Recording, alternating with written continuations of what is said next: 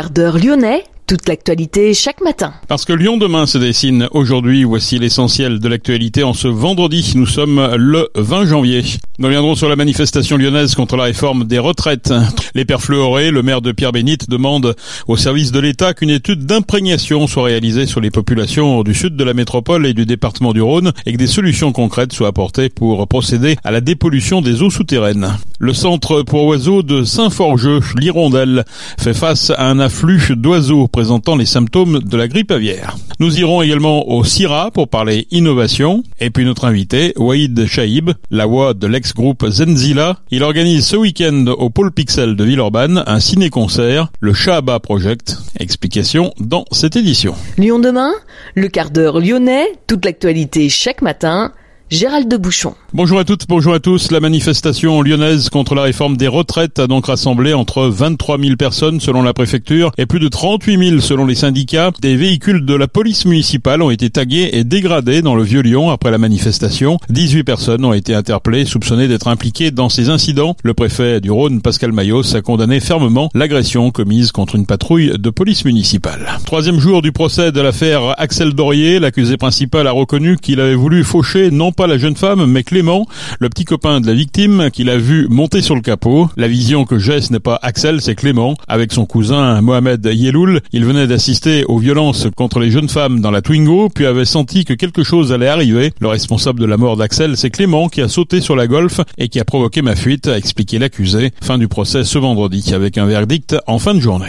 Lyon demain, un site internet, du son, de l'image, un média complet pour les Lyonnais qui font avancer la ville. 2000 tonnes de pneus agricoles usagés doivent être réceptionnés d'ici le mois de mars sur différents sites du département avant de partir vers des filières de recyclage. Le coût global revient à 175 euros par tonne de pneus. Le département, la métropole et les communautés de communes ont apporté leur aide. Cela a permis de diminuer le prix à débourser pour chaque agriculteur. Il s'élève à 46 euros par tonne. Les sites de collecte pour les pneus sont à Vaugneray, Charentais, Saint-Andéol-le-Château, Longe-Seigne et les Sauvages. Les pneus sont ensuite conduits sur des plateformes spécialisées pour être broyés et valorisés en combustible alternatif en cimenterie. La préfecture du Rhône a annoncé cette semaine la présence de perfluorés sur des œufs prélevés dans des poulaillers de particuliers à Pierre-Bénite et Oulin. Le maire demande par voie de communiqué au service de l'État qu'une étude d'imprégnation soit réalisée sur les populations du sud de la métropole et du département du Rhône et que des solutions concrètes soient apportées pour procéder à la dépollution des eaux souterraines. En attendant, les habitants sont invités à ne pas consommer les œufs et la chair des volailles sur les deux communes et les communes limitrophes. Le centre pour oiseaux de Saint-Forgeux connaissait déjà des problèmes financiers. L'hirondelle doit désormais faire face à un afflux d'oiseaux présentant les symptômes de la grippe aviaire. Depuis la découverte le 21 décembre dernier d'un foyer de grippe aviaire dans une exploitation agricole de Savigny, les cas d'influenza aviaire semblent se multiplier dans le département. Deux mouettes rieuses ont ainsi été diagnostiquées porteuses du virus le 11 janvier dernier à Lyon, au parc de la Tête d'Or et à Saint-Genis-Laval. Les oiseaux atteints ont été recueillis et isolés en quarantaine à l'hirondelle ils sont pris en charge par les équipes de la structure avec une vigilance extrême pour que le virus ne se propage pas aux autres animaux du centre. Le but étant de les soigner et de les suivre rigoureusement afin d'analyser la maladie. Le virus se manifeste notamment par des troubles neurologiques qui peuvent se traduire par des mouvements de tête de l'animal. Lyon demain Innovation. Le CIRA se tient jusqu'à lundi à Eurexpo au programme table ronde et compétition culinaire, mais surtout 140 000 mètres carrés de surface pour les exposants. De quoi laisser une place importante aux innovations dans la cuisine. En face du village des startups, il y a notamment le stand de l'ISARA, cette école d'ingénieurs en agriculture, agroalimentaire et environnement a à cœur d'accompagner les innovations dans le domaine alimentaire. Elle coordonne un incubateur de startups, Foodshaker, pour aider les talents à créer l'assiette de demain, mais ce n'est pas tout. L'école a aussi son pôle de recherche pour développer des systèmes alimentaires durables. Notre journaliste Madeleine Clunia s'est rendue sur le stand de cette école tournée vers l'avenir. Que mangerons-nous demain? C'est une question que l'on peut de plus en plus se poser. Avec la crise climatique, les sécheresses, les révélations sur les aliments mauvais pour notre santé, le consommateur peut s'inquiéter. Mais Lisara croit dans l'innovation pour sauver nos futurs repas. Isabelle Gagnère, directrice des partenariats de l'école, explique ce sur quoi travaille le pôle de recherche. On travaille euh, donc euh, sur des projets de recherche euh, autour des céréales pérennes par exemple, qui sont des céréales qui vont permettre de reproduire et de faire repousser des céréales, euh, enfin des graines et du fourrage sur plusieurs années. Donc ce qui veut dire moins d'intrants, pesticides, glyphosate, tout ce qui est ça, euh, qui va favoriser le stockage du carbone aussi. Donc ça c'est au vu de, toutes ces préoccupations environnementales, c'est hyper important. Et puis euh, ça va, cette céréale va permettre de résister aussi aux sécheresses et de permettre une agriculture plus vertueuse, plus biologique. Donc voilà, donc là on travaille là-dessus et ça intéresse énormément d'agriculteurs et d'entreprises. Sauver la production de fruits et légumes, Lisara s'y attelle mais ne s'arrête pas là. C'est toute la façon de s'approvisionner, de consommer et de manger qui devrait changer dans les prochaines années. Mais alors, à quoi peut bien ressembler l'assiette de demain? L'assiette de demain, c'est l'assiette dans laquelle on va retrouver des aliments sains, bons pour la santé, respectueuses de l'environnement, respectueuses d'un modèle agricole qui préserve un revenu décent aux agriculteurs aussi, parce qu'on travaille beaucoup de, sur ce sujet-là euh, à l'Isara. C'est euh, mettre en place un système de distribution, enfin de filière courte. On travaille sur les systèmes alimentaires du milieu. C'est réduire les euh, intermédiaires en fait de la production jusqu'à l'achat. Le consommateur a besoin de connaître la provenance des produits, euh, la façon dont ils ont été euh, cultivés, commercialisés, enfin tout cet écosystème qu'on doit préserver parce que maintenant on est dans, on se tourne vers un modèle vertueux. Je veux bien manger tout en préservant ma santé, un revenu décent pour les agriculteurs, mais en même temps, euh, qu'il soit accessible à tous, parce que ça c'est important aussi de rendre possible cette accessibilité. Et à travers l'accompagnement de toutes ces startups, tout cet écosystème, on essaye de favoriser l'émergence de nouveaux, de nouvelles entreprises, de nouvelles startups. Des nouvelles startups qui sont bien aidées par l'ISARA. 10 projets par an sont accompagnés grâce à l'incubateur Food Shaker après avoir été examinés par un comité de sélection. L'école a aussi développé avec l'EM Lyon et le Crédit Agricole le Zester, un accélérateur pour aider les startups qui se sont lancées à se développer encore plus. L'ISARA a aussi créé Foodara, un fonds d'investissement avec une cinquantaine de chefs d'entreprise de l'agroalimentaire qui viennent investir dans les startups. L'ISARA forme et accompagne tous ceux qui ont des idées et cela porte ses fruits comme avec la startup Atypique qui a pu se lancer en septembre 2021. C'est un grossiste de fruits et légumes déclassés, donc qui sont de l'excédent de récolte ou qui ne répondent pas aux normes de calibre, de forme ou de poids de la grande distribution. Charlotte Leclinch, commerciale chez Atypique, explique ce qu'ils font de ces produits. On les rachète à juste prix auprès des producteurs euh, français pour les soutenir parce que c'est un gros manque à gagner pour eux et on les revend euh, à un coût euh, beaucoup plus abordable que voilà en général auprès des restaurants, restauration collective, épicerie, voilà des choses comme ça. Donc le but c'est vraiment à la fois de soutenir les producteurs français mais également de lutter contre le gaspillage alimentaire parce que finalement bah, à la source on s'en rend pas forcément compte mais ça représente la moitié du gaspillage alimentaire en fait. Juste ces fruits et légumes qui sont, qui sont jetés. voilà. L'assiette de demain, c'est aussi la lutte contre le gaspillage alimentaire, et cette action ne profite pas qu'aux agriculteurs.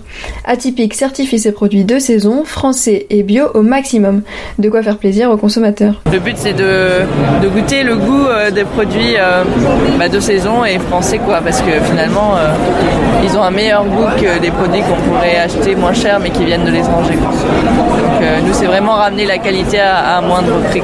La qualité, l'éthique et la gourmandise accessibles à tous, voilà les promesses selon l'ISARA de l'assiette de demain. Merci Madeleine.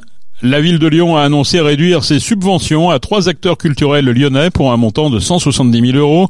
Sont visés le GRAM, l'association Les Grands Concerts et l'association Silk in Lyon. Douze autres associations et institutions culturelles ont vu leurs subventions pérennisées comme l'Opéra, Artifarti, la Maison de la Danse, la Villa Gilet, le Marché Gare ou encore le Théâtre de la Croix-Rousse. L'Auditorium et le Théâtre des Célestins verront également leur budget augmenter de 350 000 euros chacun pour faire face à l'augmentation du coût de l'énergie notamment. Le budget alloué à la culture pour 2023 reste globalement sanctuarisé. Lyon demain, histoire lyonnaise. Voïd Chaïb, euh, la voix du groupe euh, Zenzila. Vous organisez ce week-end au Pôle Pixel, c'est à Villeurbanne, un ciné-concert un peu particulier qui est intitulé le Shahaba Project. Alors ce mot de Shahaba, il renvoie bien sûr à l'ouvrage d'Azouz Begag, le gon du Shahaba, et ça résonne bien sûr dans les oreilles des Villeurbanais et des Lyonnais, hein, ce, nom du, du gon du Shahaba. Quel a été votre travail, vous, autour de ce livre, pour organiser euh, une telle soirée? Qui se passe, c'est que moi, j'ai, je suis venu un peu dans le prolongement, boucler euh, cette aventure, évidemment, comme vous, le disiez, qui a commencé avec ce roman. Et voilà, je suis un descendant de, de cette histoire, et donc euh, certaines personnes euh, avaient envie quelque part de donner aussi leur vision du Shabbat, comme Azouz l'a donné dans le roman. C'est une vision d'enfant. Donc, je suis parti dans une aventure un peu vidéo, des interviews. Ce projet a, a rencontré France Télévisions et c'est devenu un documentaire que j'ai réalisé qui s'appelle Shabbat du blé bidonville. Ça, c'est l'étape autour de ça. Et évidemment, à côté de ça, euh, ben, j'ai mon aventure musicale et donc euh, ça se transforme tout ça, euh, notamment avec ce nouveau projet que je mène avec Alawaidir, qui est le, le oudiste guitariste de Désoriental, qui s'appelle Velvet in the Blade. Et en fait, c'est un peu un ovni, c'est-à-dire que pour ce projet, cette nouvelle création, j'ai enlevé, on a enlevé les voix off, la musique, et pendant la projection du documentaire, on fait tout en direct. Alors après, c'est particulier parce qu'en plus on est invité au pôle Pixel dans le cadre de l'exposition Raymond de Pardon. Donc euh, voilà, c'est euh,